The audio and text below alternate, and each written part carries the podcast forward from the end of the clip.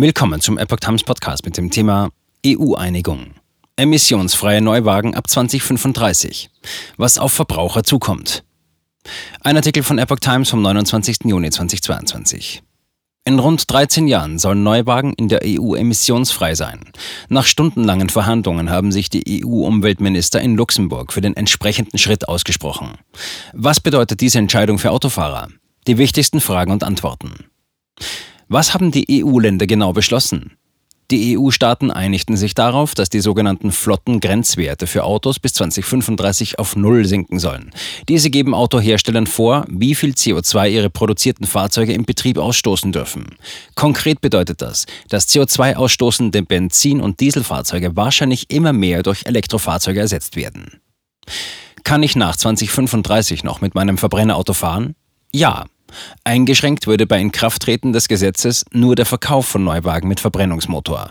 Zwar geht es bei den Flottengrenzwerten um den Ausstoß von Gasen, während das Auto gefahren wird, die Null-Emissionsvorgabe würde aber nicht für Privatmenschen gelten. Was passiert mit meinem alten Verbrenner?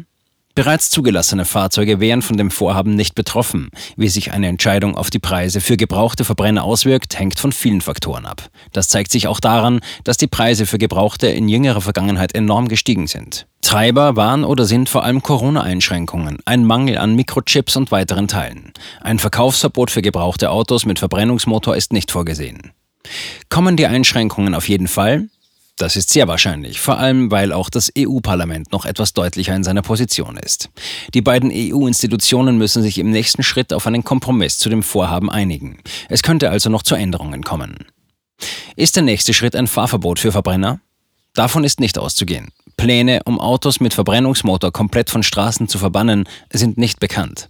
Realistischer ist es, dass durch ein Verkaufsverbot Verbrenner automatisch immer seltener werden.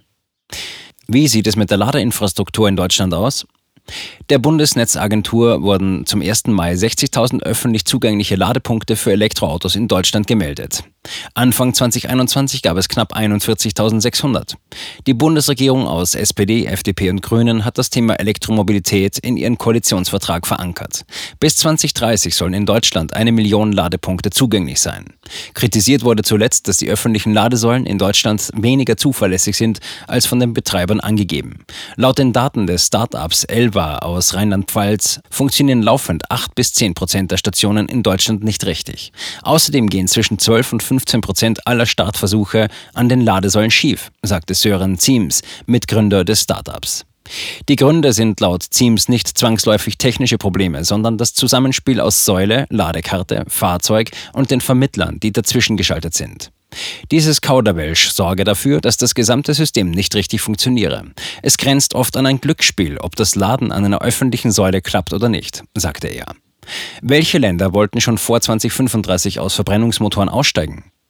In manchen Ländern gibt es bereits seit einiger Zeit ein Ausstiegsdatum. Norwegen zum Beispiel will ab 2025 keine Verkäufe von Fahrzeugen mit klassischen Benziner- oder Dieselantrieben mehr zulassen. Großbritannien, Schweden, Dänemark, die Niederlande und Belgien peilten dafür zuletzt das Jahr 2030 an.